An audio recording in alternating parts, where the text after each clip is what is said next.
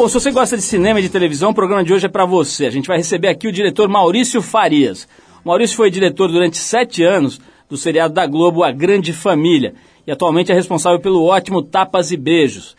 Ele vem aqui para falar sobre o filme que está lançando agora, que é o Vai Que Dá Certo, que tem um elenco bastante gente boa, Bruno Mazeu, Fábio Porchat e mais um monte de talentos. E vai falar também sobre o casamento com Andréa Beltrão, sobre humor, sobre a Rede Globo, sobre fazer cinema no Brasil e mais um monte de coisa interessante nesse papo hoje aqui com o diretor de TV e de cinema Maurício Farias. Mas a gente abre o programa com Nina Simone, a faixa Save Me. Depois da Nina Simone, a gente volta com Maurício Farias no Trip FM.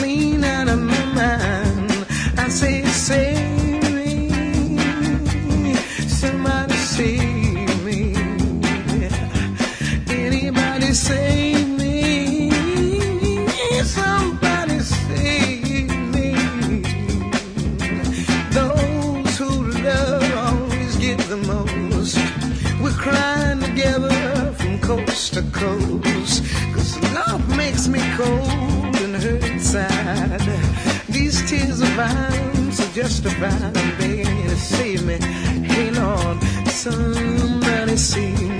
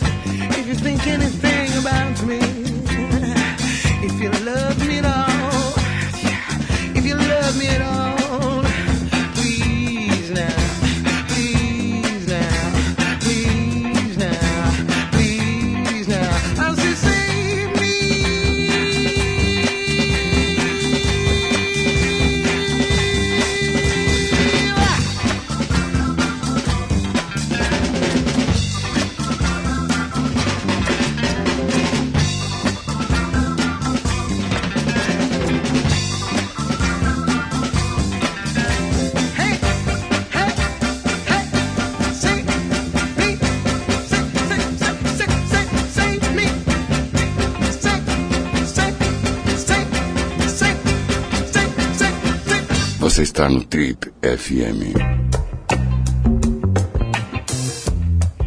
Esse homem é responsável por algumas das mais importantes produções do humor nacional. Ele dirige alguns dos atores mais incríveis e brilhantes da atualidade. Mas é bem provável que você não o reconheça pelo nome, nem mesmo pela fisionomia. O cara é meio moito e não aparece muito. Carioca, ele é membro do clã Farias, tradicional e importante família na história do cinema brasileiro e da televisão. Embora hoje ele se destaque como diretor de cinema e de TV, foi como ator aos 10 anos de idade que ele começou a sua trajetória no filme Aventuras com o Tio Maneco, do brilhante Flávio Miliaccio, né, que atuava ali, que fazia o Tio Maneco. Esse filme, o primeiro, foi em 71. Nosso convidado de hoje tinha apenas 10 anos de idade. Com uma longa e frutífera carreira dentro da Globo, ele dirigiu dezenas de novelas, minisséries e seriados, entre eles as novelas O Amor Está No Ar, Pecado Capital e Esplendor. As minisséries Hilda Furacão e Pastores da Noite e os seriados A Grande Família, Junto e Misturado e agora, mais recentemente, Tapas e Beijos, onde ele continua presente, está dirigindo Tapas e Beijos. No cinema, como diretor, ele estreou com o longa O Coronel e o Lobisomem, que foi seguido pelo filme A Grande Família e depois Verônica. O papo hoje aqui no Triple FM é com Maurício Farias, que está lançando seu quarto longa-metragem, O Vai Que Dá Certo, um filme que traz no elenco Bruno Mazeu, Lúcio Mauro Filho, Fábio Porchat, Gregório do Vivier, Natália Lage e mais um monte de gente legal. Maurício, antes de mais nada, é um prazer te receber aqui no nosso pequeno, porém cheiroso estúdio aqui do Triv FM. Seja bem-vindo aqui, é um prazer te receber. Prazer é meu, Paulo. É um prazer falar aqui com vocês, estar aqui com vocês na Trip, mal barato. Estou muito feliz. Cara, a primeira coisa, né? Deixa eu aproximar um pouquinho, você Tá. fala baixinho. Aí, aí tá legal. Olha só, Maurício, família de cineastas, tem um monte de gente aí da tua família que trabalha com cinema, o Reginaldo, Roberto, você é filho de qual deles? Paulo, é assim, eu sou filho do Roberto. Reginaldo é meu tio. Mas acontece o seguinte, é como se fosse um pai. Então, assim, são dois irmãos muito colados, né? Trabalharam, Reginaldo estreou no cinema com meu pai dirigindo, né? É, tiveram uma produtora muito forte nos anos 70, eh, 60, produziram mais de 40 longa-metragens, né? Chegaram a fazer oito filmes por ano na produtora, tipo assim, uma loucura. Eles viveram um momento ali muito especial do cinema brasileiro e, ali, e foi justamente quando eu nasci, nos anos 60 e tal. Então é, é realmente a, a minha casa, sem eu saber, né, sem eu me dar conta, porque criança você tá jogando bola, tá jogando botão, tá noutra, né? Assim, mas sem eu perceber, eu estava realmente envolvido ali num, num- num universo assim muito interessante, com gente muito interessante e tal. E cinema tem essa coisa assim de, de turma, né? Assim, você vai, é, é, é um- é uma, uma convivência muito intensa, né? Então os artistas, pô, ficavam iam almoçar lá em casa, entendeu? Quem que eram os mais Carlos. próximos, assim? Isso que eu queria É, saber. não, Fala assim, uns quando, nomes. pô, o Roberto Carlos foi na, foi na minha casa para almoçar lá um dia, lá numa filmagem lá do Roberto Carlos Ritmo de Aventura. Que, foi, Que era a produção do teu pai? era dirigido pelo Que- meu pai. Né? Dirigido. Dirigido. E aí, e aí produzido também. E aí, pô, a rua parou, entendeu? Um dia eu cheguei em casa, tava jogando bola e falei, porra, o que tá acontecendo aqui? A rua tava parada. Aí tinha um Cadillac na frente da, da minha casa, entendeu? E aquela loucura em volta, entendeu? Eu subi lá e tal, assim, meio, meio sem saber, era o Roberto que tava lá. Era tipo assim, era tipo um- uma diversão, assim. Agora, Maurício, tem uma coisa que eu mencionei aqui, meio brincando, meio falando sério aqui na, na abertura do programa, é que você é bem moita, né, cara? Você. E você, como você está dizendo agora, já nasceu no meio desses, dessa, digamos, dessa, dessa coisa da visibilidade, da, da- da- do, do reconhecimento público, né? Com pai e tio ligadíssimos ao cinema, à televisão. É uma opção, cara. Você nasceu mais tímido, gosta de ficar na sua e tal. Ou é uma defesa, um mecanismo de defesa, ou é os dois? Acho que, eu, acho que é os dois, assim. Eu, eu, eu assim, tive a oportunidade de trabalhar como ator, né? Fiz Tio Maneco, foi uma graça, foi muito divertido fazer. Depois fiz uma coisa ou outra e tal. Mas eu, na, na verdade, assim, eu, eu logo percebi que eu não, não, esse não era a minha onda exatamente, assim. Eu, eu, eu sempre desenhei muito, sempre fiz belas fiz faculdade de belas artes, nem sabia que ia trabalhar nisso, na verdade. Eu, eu, eu tive ao mesmo tempo, eu- eu tive duas formações, uma em casa e outra fora de casa. Então, em casa, e eu só percebi isso quando eu fiz, pô, quando eu realmente comecei a trabalhar. Quando eu comecei a trabalhar e fazer uns bicos, assim, aquela coisa de garoto, de faturar uma grana, de fazer uma coisa assim e tal, que eu descobri que eu tinha realmente muita, muito conhecimento daquele meio. E eu, tinha, eu era muito bem formado, sem saber que eu tinha sido formado para aquilo. Porque eu fiz assistência do meu pai, a gente, pô, na produtora, a gente montava, entendeu? A gente fazia som, tinha uma, uma, uma certa uma coisa assim artesanal. É, isso eu acho que é muito lindo assim na, na, na- minha história assim eu vejo para trás um dos meus irmãos da minha família assim que é um grupo de irmãos que são que é a geração anterior à minha que montou uma produtora e que faziam filmes, entende? Então, assim, tinha uma- é quase uma coisa meio circense, né? Assim, o cinema eh, reuniu aquelas pessoas ali numa paixão e tal. E essa paixão eh, era 24 horas, né? E a gente entrou ali e começou a aprender o ofício com eles, entende? Então, na verdade, eu tive verdadeiras aulas, porque eu montei filme do lado do meu pai, né? Meu pai montando e eu aprendendo a montar. E depois eu montei filme com ele vendo eu montar. E depois eu montei filme sem ele. né? Enfim, de repente você percebe que você vai, vai aprendendo um ofício, né? Nós vamos falar mais dessa, dessa tua história que começa aí com esse filme incrível, né? As aventuras com o tio Maneco, cara com 10 anos ali no set.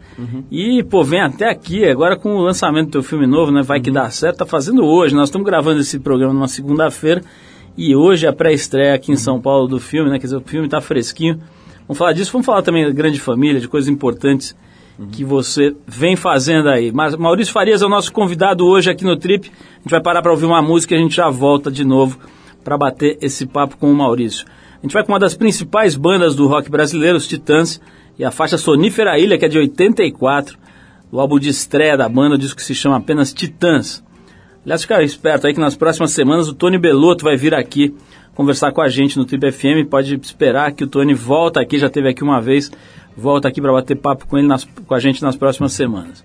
Então a gente vai de Sonífera Ilha e na sequência tem mais Trip FM hoje conversando com o diretor de televisão e de cinema, Maurício Farias. Vamos lá.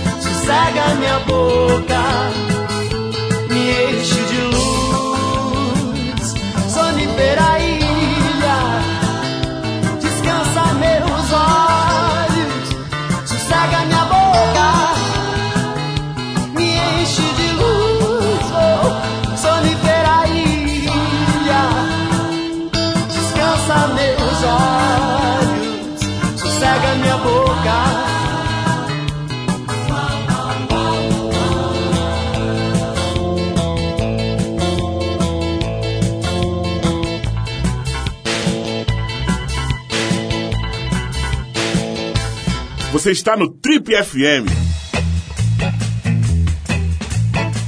Legal, pessoal, estamos de volta. Esse é o programa de rádio da revista Trip. Hoje entrevistando o diretor de cinema e de televisão, Maurício Farias.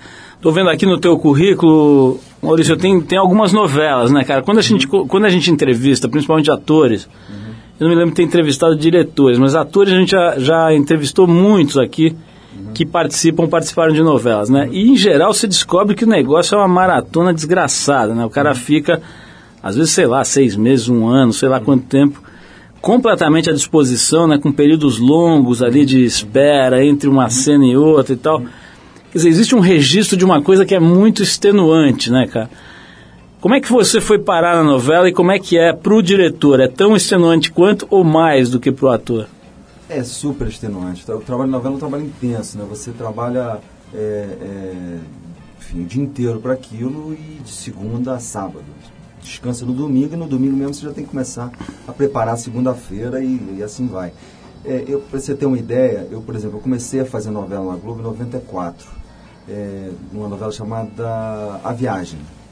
Ah, e aí, de 94 até 99, 2000, sei lá que foi a última novela que eu fiz, ou seja, em seis anos, eu fiz, se eu não me engano, oito ou nove novelas. É, foi um negócio louco, eu não, eu não, não sei, eu não devo ter tido férias nesse período aí. Assim, é uma loucura. É um trabalho, agora tem uma coisa maravilhosa, eu acho, você fazer novela, porque novela, assim, a, a, o, é, um, é um produto onde tudo está feito para se produzir muito porque é, é, um, é, uma quantidade de minutos que se produz por dia muito grande, né? Você tem que fazer um episódio por dia. Então, é, é, é tudo ali é preparado para isso. É, eu diria assim, é uma espécie de, de básico, é como se fosse, se fosse um futebol, é o seguinte, treinar fundamento. Você fica ali durante meses treinando fundamento, todo mundo. Só que você reúne uma galera pô, maravilhosa que cumpre aqueles fundamentos de maneira espetacular e aquilo resulta bem, às vezes melhor, às vezes pior, enfim. É um pouco isso assim. Então é, é, é genial, eu acho, como diretor, porque você é, é, é, tem coisas espetaculares. Você não, dificilmente você teria, não se, se, tem, não existe um outro, uma outra coisa que você faça que você possa se exercitar tanto em algumas coisas como dirigir atores, marcar, é, é, e, e, enfim, produzir, produzir, produzir. Agora tem, tem uma um, um, trabalho teu que eu considero assim absolutamente especial. Não sei se você também qualifica como alguma coisa assim numa prateleirinha mais alta, mas a grande família é um, um fenômeno, né? Uhum. Maurício, você pegou, você estava me contando, você pegou bem no comecinho, né? E uhum. levou por bastante tempo, teve um uhum. hiato aí e tal. Uhum. Mas é uma meio que um filhote seu aí, pelo menos por um bom uhum. tempo, né? Uhum. Como é que fala um pouquinho, cara, dessa experiência da Grande Família, que para muita gente não sabe, né? É a segunda versão uhum. da Grande Família. A primeira, calculo que tenha sido nos anos 70, né? 74. E conta um pouquinho assim da experiência de ter participado de uma de uma coisa que tem que é tão importante assim pro acho que para a cultura mesmo do Brasil, né? Tem uma relação próxima com esse seriado. Bom, foi o seguinte, é, eu, eu em 99 eu comecei, eu, eu parei de fazer novelas e a convite do Guel comecei a trabalhar com ele, fazer algumas coisas com ele. E Guel é um gênio da comédia, assim, é um mestre, né? Fez TV Pirata, enfim, coisas importantíssimas, assim, na, na comédia, na televisão, né? E, Armação e, ilimitada, Armação né? limitada. Então, então ele foi o meu mestre, assim, foi o cara que me, me abriu a porta desse filão e me deu os atalhos desse filão. Então eu, eu, eu, eu, eu aí eu fui fazer Grande Família, ele me chamou para participar lá, ele, e o Maurinho Mendonça. Mas aí no final daquele ano, foi o primeiro ano, o Mauro é, quis sair e tudo mais, e eu fiquei. E aí eu entrei naquele segundo ano e, e, aí, pô, comecei a trabalhar naquilo e fiquei fazendo aquilo e tal. E acabou que a minha vida enveredou pela comédia, assim. Eu acabei, é, é, ao mesmo tempo, descobrindo é, é, a comédia, encontrando a comédia e trabalhando nisso. Foi genial, assim, tem grandes atores, né? A família é um elenco espetacular é, e, e, e, tem uma equipe espetacular, né? Do Guel ao Claudio Paiva, que era o roteirista, é, foi roteirista durante muito tempo, é meu, ficou meu parceiro, né? Depois Tapas e Beijos foi um projeto nosso que a gente fez juntos, né? Depois e tal. E, e, e, depois também Marcelo é, é, Gonçalves e Bernardo Guilherme, que foram os dois que assumiram a Grande Família depois que o Cláudio saiu. O Cláudio saiu em 2005, 2006, que também são grandes roteiristas de comédia e tal. Então, para mim, é, é, é, foi um, uma coisa incrível ter participado disso, porque, primeiro, eu era fã da Grande Família original, né? Eu, eu assistia aquilo garoto, era apaixonado por aquilo, achava aquela família incrível, aquela identificação que a gente sente com, com aquela família ali e tal, eu senti também. E depois fazendo, para mim foi genial, porque é, é, eu pude também trazer toda a minha experiência que eu tinha de novela e aplicar num produto que tinha condições diferentes, assim, que eu tinha tempo para trabalhar mais, que eu tinha tempo para realizar melhor.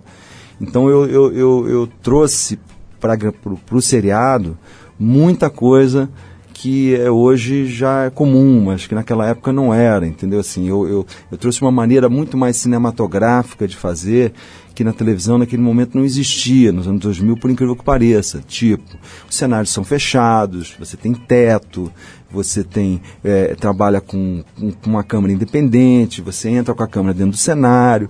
Dizer, tinha uma maneira, tem uma maneira de realizar aquilo que, que, que eu acreditava e o que eu pude fazer. E aqueles atores que estão lá, aquele grupo, e o grupo que eu trabalho hoje também, e tal, são atores acostumados a trabalhar assim. Tem muita técnica para fazer isso assim, que não é, não é fácil você trabalhar dessa forma. Né? Então, é, é, é, isso foi uma espécie de projeto de grupo assim que deu certo. Eu hoje é, considero que a gente é, realmente acabou escrevendo uma, uma página aí da, da, da história da TV, é, muito importante, porque a gente abriu e consolidou um gênero na, na TV aberta. Bom, você está me dando gancho para falar de cinema, né? Falando com dessa técnica de cinema que você levou para a grande família. Vamos falar de cinema, mas eu quero falar um pouquinho mais ainda dos seriados. Né? E, e uma das questões aí que eu quero trazer aqui para a mesa é como é que fica esse grupo né, ao longo dos anos, né, cara? As pessoas vão envelhecendo, os egos vão, enfim, vão se exacerbando ou vão encolhendo. Eu queria saber como é que fica esse, esse tecido aí é, é, ao longo do tempo, né? Mas vamos fazer mais uma pausa para ouvir música. A gente já volta aqui para conversar um pouquinho mais com o Maurício Farias sobre isso e sobre o filme que ele está estreando agora, né, esses dias, que chama-se Vai Que Dá Certo. Um filme que tem no elenco o Bruno Mazeu, que teve aqui já o Lúcio Mauro Filho, o Fábio Porchat e o Gregório do Viver. Tem a Natália Lage também, um monte de gente legal no casting aí. Vamos ouvir aqui a pioneira e rainha do rockabilly, Wanda Jackson. A faixa é Sleeping and Sliding. A gente vai com a Wanda Jackson e daqui a pouquinho vamos conversar com o Maurício Farias para saber quem é que foi ficando chato ao longo do tempo na turma da grande família. Vamos lá, Sleeping and Sliding.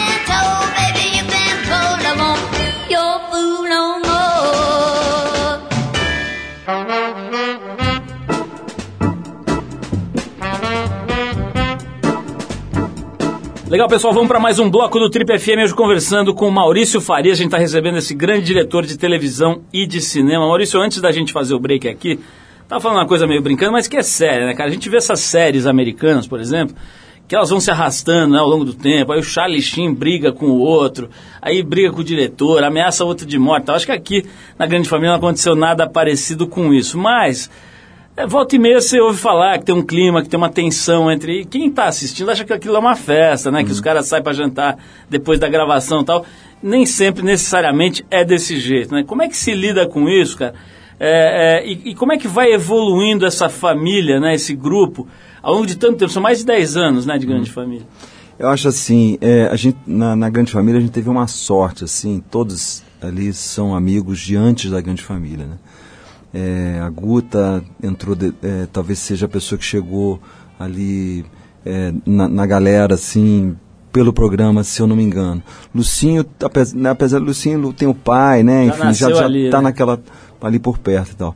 Agora, assim, é, é, e tinha uma coisa também que são todos assim com uma cabeça muito parecida, com são são ah, ah, atores é, é, que são realizam seus projetos, quer dizer, tem uma identidade muito forte com o que fazem, é, tem uma, uma, uma, uma interação muito grande com, com o que estão fazendo, assim, é, participam muito do processo. Isso para mim foi encontrar, se foi assim, tipo assim um encontro maravilhoso, porque é, eu acredito no trabalho de grupo, acredito no trabalho também assim onde você abre, discute as coisas é, é, e a participação deles assim no processo todo de produção do programa, é, de realização sempre foi mu é, muito grande assim, muito aberta e uma troca muito fácil, na verdade. Então, é, é, é, assim foi, assim, minha, minha, minha trajetória ali dentro foi relativamente tranquila, assim, e, e, e aqui a deles também, a gente sempre conviveu muito bem, e assim, você conviver com comediantes é uma coisa incrível, você se diverte o tempo todo, né? As pessoas, eles já chegam para fazer você rir em cena, né? E fazem você rir fora de cena. Então você passa o dia inteiro se divertindo. Então assim, foi tranquilão. Eu, eu, eu, eu acho que 10 anos tal, é muito tempo para uma série, assim, é muito é um, é um fardo enorme você carregar, porque é uma rotina muito forte. Assim, é um trabalho, como outro qualquer, que você chega lá e as coisas se repetem, né? Então, assim, a, a, a, o mais eu acho assim que o que faz um projeto vingar durante tanto tempo é você ter é, realmente sempre um objetivo, uma perspectiva artística forte assim, que, que, que faz com que as pessoas se sintam criando e fazendo coisas novas e tudo mais. Isso, isso foi, eu acho que, o que a gente procurou fazer ao longo dos anos lá e o que a gente tem feito agora no Tapas e Beijos, que também está indo agora para o seu terceiro ano já. Que é maravilhoso. Até a gente teve recentemente aqui o Vladimir Brista, né, que é uma fera, né? Faz aquele Armani lá, que é uma comédia. O cara já entra, só pela roupa do cara você já começa a rir. Agora, ô Maurício, eu tenho uma coisa, você já deve ter respondido 500 vezes, mas não dá pra não perguntar, que é sobre trabalhar com a própria mulher, né? Com a própria esposa. Você ainda dirigir, né, cara? Você dirigir a patroa, né, cara? Em geral, elas são indirigíveis. É, como, é que, como é que você lidou com isso? Quanto, você, você- durante a, a- Eu não sei se a Andréa tá no, no Grande Família desde o começo, acho que ela entrou no meio, né? No segundo ano, terceiro ano. Segundo, terceiro. Então Segundo você ano. pegou, Segundo você ano. dirigiu ela bastante tempo. Me dirigi bastante, uns- pelo menos uns oito anos. E aí, Então, cara, você- dá, dá Não, pra levar totalmente hoje, né? na boa? Não, assim, eu, eu, que é, eu acho que a minha relação com a Andréia profissional, está, como se estabeleceu antes da gente eh, namorar e depois casar e tal, acabou que isso, isso a, a gente não, eu realmente não consigo eh, ver nenhuma dificuldade, eu não lido com ela diferente do que eu lido com a Fernanda, que eu lido com a Marieta, enfim, com todas as atrizes e todos os atores que eu trabalho e trabalhei por isso, porque a gente, a gente é, é, é, eu nunca tive um, um frisson assim de trabalho, de, de ah, estou recebendo a minha mulher no set. Porque a gente, eu comecei, eu voltei para a Globo em 94, fazendo uma novela chamada A Viagem. Eu comecei né, em- ali em 80 e pouquinhos e tal, e aí saí, enfim, fui fazer outras coisas, depois voltei, voltei saí, voltei, né? E aí em 94 comecei a fazer uma, fui chamado pelo Wolf Maia para fazer uma novela que ele estava dirigindo. E aí eu voltei para a Globo e a Andréa estava lá. E foi lá que a gente se encontrou e, e- e se conheceu e tal. Então, é, assim, eu a princípio, quando eu conheci, trabalhei com ela, ela já era uma estrela. Mas nunca né, rolou, assim. por exemplo, vocês terem tido, sei lá, qualquer discussão e no dia seguinte você tem que ir lá e, e dirigir e tal? Chega a acontecer Cara, esse tipo de coisa, não? Ah, não- eu assim, eu, a minha vida com a André sempre foi muito feliz, assim, eu, eu realmente nunca tive nenhuma situação assim que eu tivesse no set que isso contaminasse o set. Eu acho que a gente também já era muito maduros, eu acho. Apesar de, de a gente, eh, né, era jovem, quando conheci ela tinha 30 e poucos anos e tal, e ela também. É, mas assim, a gente já tinha muita experiência e tal, e sabia separar bem isso. Então, assim, o set tem uma coisa maravilhosa, assim, o trabalho, é como são são todas pessoas apaixonadas pelo que fazem e tal. Quando você chega no set, ao contrário, você harmoniza. Alivia, né? Harmoniza, porque você é, é, é, é, tá todo mundo gostando do que está fazendo, todo mundo envolvido e tem prazer de estar ali e tudo mais. Então, acho que todas essas tensões elas desaparecem. Então, eu, eu realmente assim, eu, eu não nenhuma restrição, zero. Eu adoro trabalhar com a Andréia. Ela é uma grande atriz, assim, é, tenho maior admiração por ela como, como artista e tal. E, e, assim, é tranquilão trabalhar. Acho que eu não citei aqui, né? O Maurício é casado com a Andréa Beltrão, que faz a Marilda, né? Maravilhosa Marilda, que tem as roupas mais cafonas do Brasil. Aliás, é difícil ali, né? A disputa ali de, de, de, de figurino cafona é difícil, né? Porque ninguém ganha do, do Agostinho. Mas eu, eu tenho uns atores ali, eu, eu tava aqui até anotando para não esquecer de mencionar, né? Aquele, o Marco Oliveira, que faz o Beisola, é um negócio do Sensacional, outro gênio, mundo, né? gênio. E o Luiz Miranda eu sou fã. Já viu o cara em papéis dramáticos, dificílimos, e o cara chega ali com aquele pai de santo safado que ele faz. É realmente um casting maravilhoso. Maurício, é, vamos falar um pouquinho do teu filme, né? Mas antes eu queria ainda, pra- só para fechar, antes de entrar no filme aqui, falar um pouquinho desse teu trabalho mais recente, do teu núcleo ali. Você falou que você acabou de sair né, do programa do Encontro com Fátima Bernardes. né? Você pegou desde o projeto, pôs no ar, e agora você não está mais lá dirigindo, né? Como é que é, cara? Esse, esse programa que a gente ouve falar, pelo menos pela, pela mídia, é que ele não decolou, né, cara? Ele tá lá testando fórmulas, experimentando daqui, experimentando dali, mas se esperava que fosse uma coisa assim avassaladora, que as manhãs, que a, a- a audiência da manhã, das manhãs fosse toda, fosse toda para lá. E parece que não é exatamente o que aconteceu, né? Você teve algum tipo de decepção com esse trabalho? Como é que você analisa o que está acontecendo com esse programa? É assim, eu não tive decepção não, sabe por quê? Vou dizer, a gente tinha uma missão que era assim, é, fazer um programa de entretenimento com jornalismo, né? Trazer uma, uma grande jornalista, né? Uma, foi âncora da televisão brasileira, a, a principal, a mais famosa âncora da televisão brasileira né, durante tanto tempo, é, do jornalismo, né? E, e que estava migrando para ali, querendo fazer um programa diferente. Então, é, é, assim, o projeto foi muito cercado de pessoas muito interessantes e, e- e- foi, foi uma discussão, é, é, tra- trabalhar com jornalismo é, uma, é, é muito interessante e muito diferente do que eu faço. E, e foi, assim, uma felicidade fazer e uma felicidade trabalhar com a Fátima, que é uma pessoa espetacular.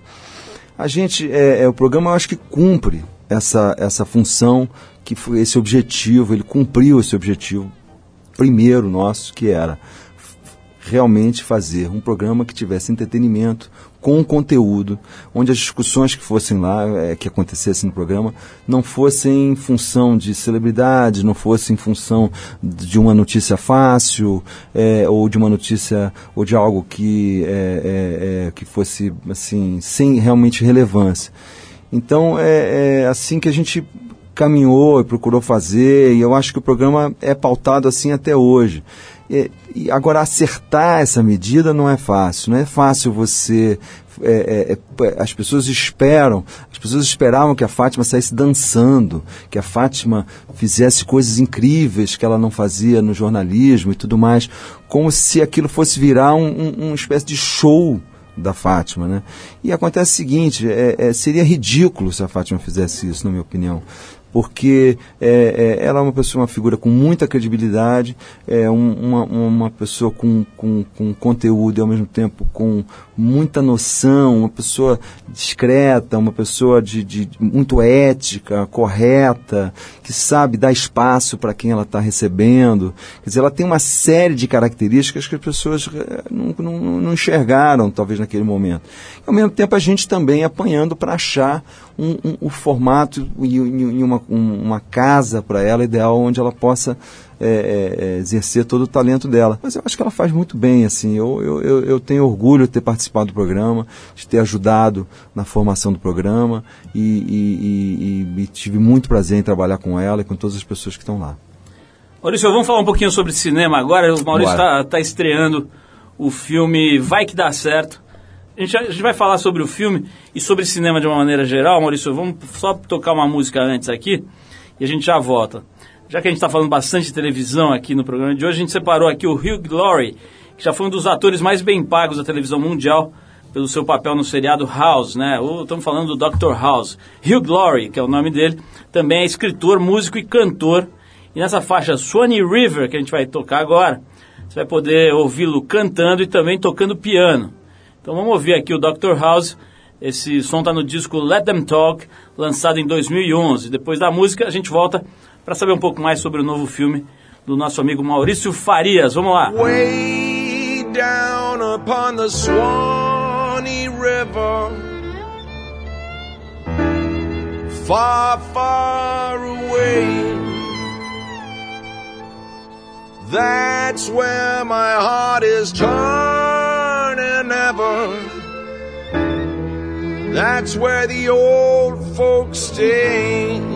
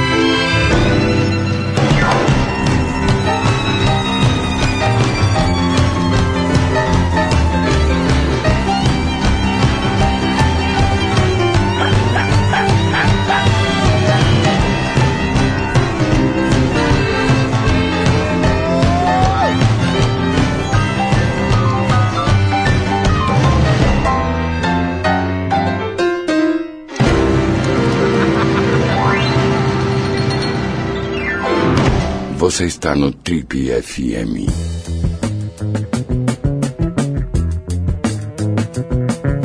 Ok, pessoal, se você ligou o rádio agora, perdeu a primeira parte da entrevista com Maurício Farias, mas não se desespere, não passe ridículo, vá até o site da Trip, o trip.com.br, tem lá todos os nossos programas, mais de 12 anos já de programas gravados, esse programa está tá indo para o 29º aniversário, 29 anos a gente está fazendo aqui o nosso programinha, e os últimos 12 estão disponíveis de graça para quem quiser baixar, muita gente tem baixado, liga pra gente, agradece, manda e-mail, fala que ouviu no trem, que ouviu no ônibus, enfim, tá lá, mais de 12 anos de programas e esse aqui do Maurício Farias vai ser disponibilizado também para que você possa ouvir a parte que você perdeu. Se você não perdeu e está gostando, se prepara porque a gente, a gente vai falar agora um pouco mais de cinema.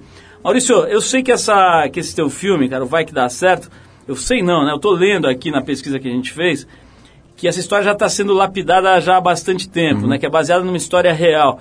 Como é que é? Um- conta um pouquinho assim do argumento, do que, do que trata aí o teu filme. O filme é o seguinte, é, são cinco amigos que estão na casa dos 30 anos, assim, e acham que a vida deles já acabou, que eles são os fracassados, que nada deu certo e nem nada vai dar. E aí, nesse, nesse desespero, nessa angústia deles ali e tal, surge uma proposta de um, de um cara, que é deles participarem de um assalto combinado. Eles vão dar uma pinta lá e forjar, fingir alguma coisa toda combinada, um assalto, um carro forte e tal. E aí eles entram nessa aventura maluca, acham que aquilo vai dar uma grana boa para cada um e tal, e entram naquilo. Só que aquilo começa a dar tudo errado. E, e- eles não eles fazem um assalto, mas não conseguem ficar com dinheiro e terminam com uma série de problemas depois do, do assalto que eles vão tentando resolver e vão, vão cada vez ficando mais enrolados.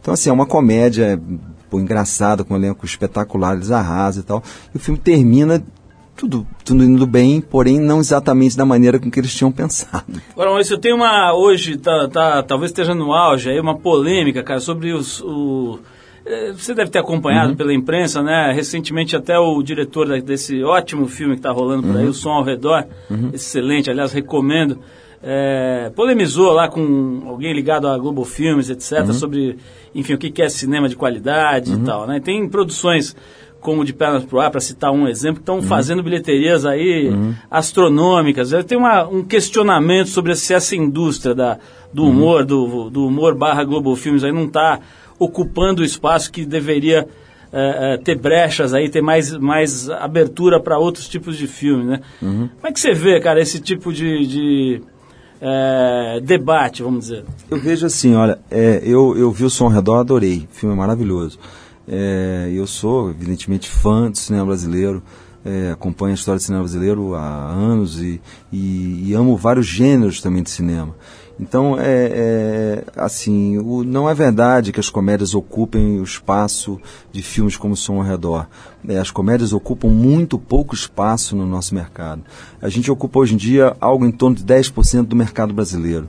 O mercado brasileiro hoje é, é, é, são milhões de bilhetes, eu não sei exatamente quanto, mas eu posso dizer em cifra. São 2 bilhões de reais anuais. A gente ocupa 10%. Bom, a gente faz 100 filmes ao ano é, é, e ocupa 10%. Os americanos produzem nos Estados Unidos 3 mil filmes ao ano. Lançam 600 filmes ao ano nos Estados Unidos e chegam aqui, sei lá, com 40, 50, que são os que rodam o mundo todo. Esses blockbusters maravilhosos deles. Você fala que nós fazemos 100 Então, por ano, a produção do Brasil... a produção inteira do Brasil são 100 Sei. filmes. Então eu acho o seguinte, é, por exemplo, a França, que ocupa 50% do mercado é, francês, ela produz 600 filmes por ano. Quando a gente fizer 600 filmes por ano, quando a gente tiver 50% do mercado, quando a nossa indústria tiver um- uma ocupação razoável do nosso mercado, a gente é, é- é muito provável que filmes mais difíceis, que têm uma plateia menor, terão mais público, porque o público vai prestigiar e vai entender e vai descobrir esses filmes. Existe uma luta enorme para conseguir é, é, é, conquistar esse mercado, né? E, e- e- e a indústria, assim, né, no Brasil, ela ainda não existe, na verdade. A gente tá, a gente conseguiu nos últimos anos uma política de fomento razoável que, que, que fez a chamada retomada do cinema brasileiro e, e hoje proporciona, é, possibilita que os produtores possam fazer filmes, etc.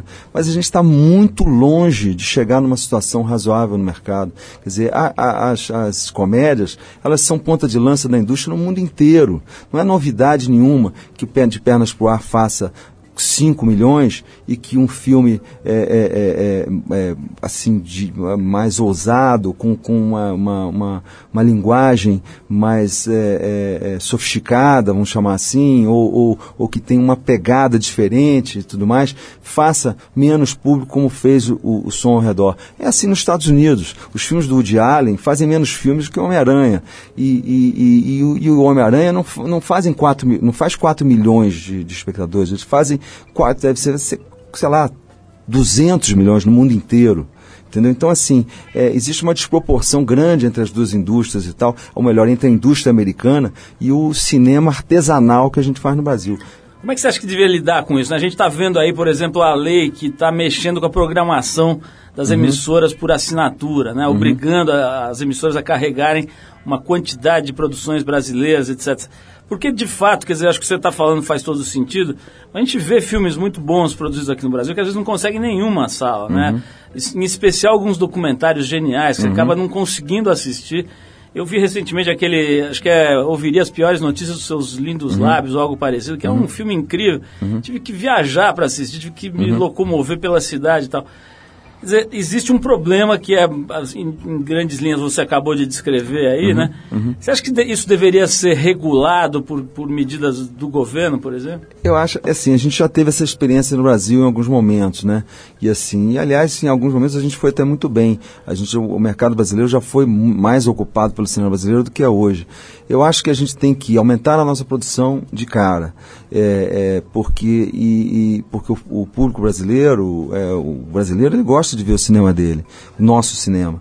Né? Assim, ele se identifica com a nossa cultura. A televisão é uma prova disso. O sucesso da televisão brasileira é uma coisa ímpar. Né? Assim, existe, nós somos a terceira ou quarta maior televisão do mundo. Quer dizer, esse celeiro de artistas que está lá, ele está à disposição do cinema e, e- e- e de técnicos e tudo, assim, e tal. Ou seja, o- não, é- não existe uma rejeição à nossa, à nossa língua falada no, no audiovisual. Ao contrário, a gente tem uma tradição disso já que vem de longa data. Então, acho que isso aí é, um- é- é uma, são favas é, contadas se o governo realmente adotar uma política que seja de fato é, que consiga abrir as portas, porque assim um filme americano chega no Brasil totalmente pago, ele chega a custo zero.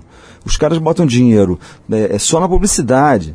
O filme já está pago no mundo todo. E vem competir com um filme que só para ser feito custa 2, 3, 4 milhões. Depois mais não sei quantos milhões para você anunciar aquilo. Quer dizer, é, é, e, e- e- e mais ainda, o filme vem chancelado como sucesso.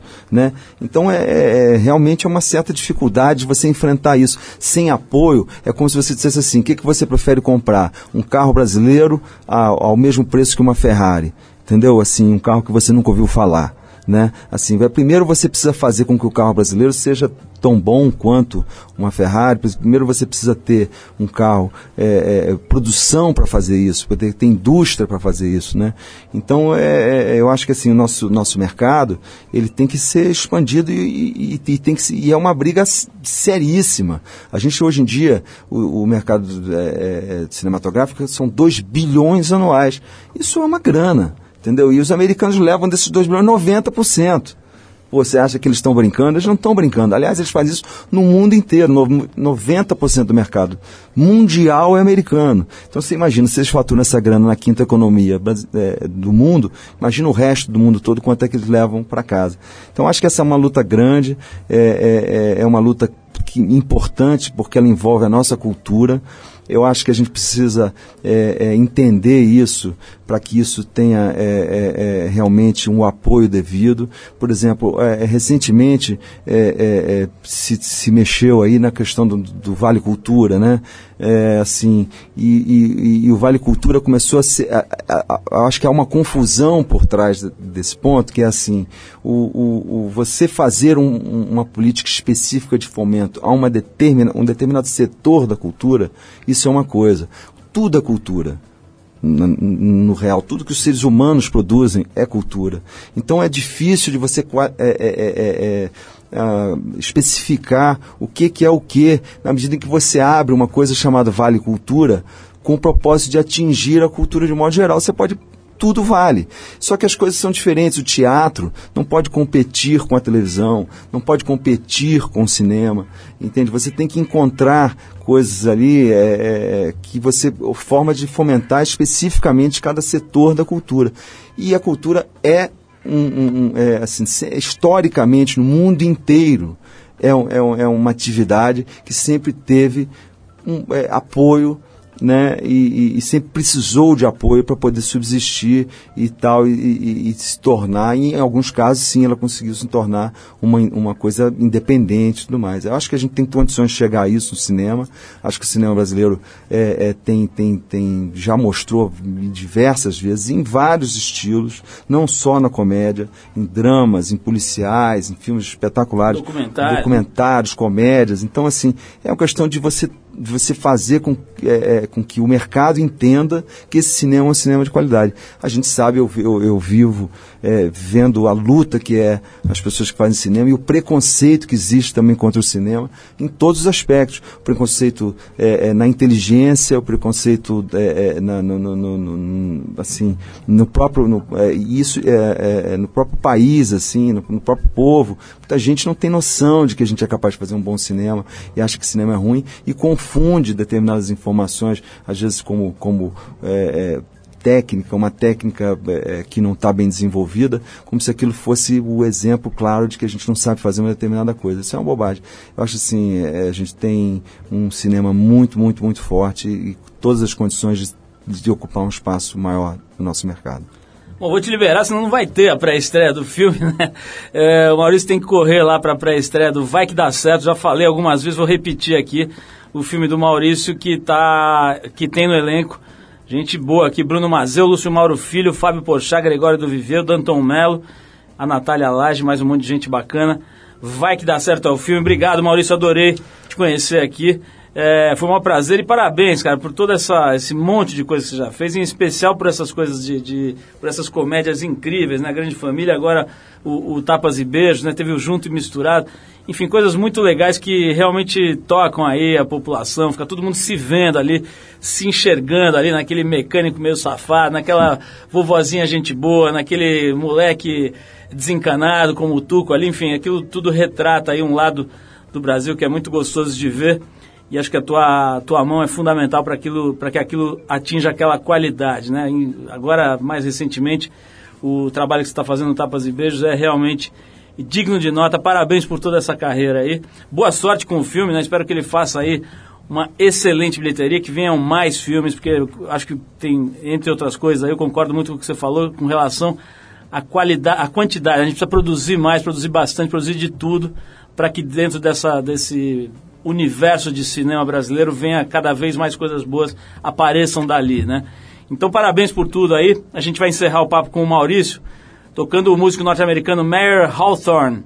A faixa é A Long Time, do disco How Do You Do, que é de 2011. Maurício, mais uma vez, brigadíssimo pela presença. Obrigado você, Paulo. Manda um beijo pra André aqui, minha amiga também. Acho que ela já veio aqui, né? Nem lembro se ela já veio, mas conheço ela há muitos anos, faz um século que a gente não se vê. Manda um beijão pra ela lá. Mano, sim. E boa sorte com o filme mais uma vez. Vamos então com Mayer Hawthorne. Vamos lá, Long Time.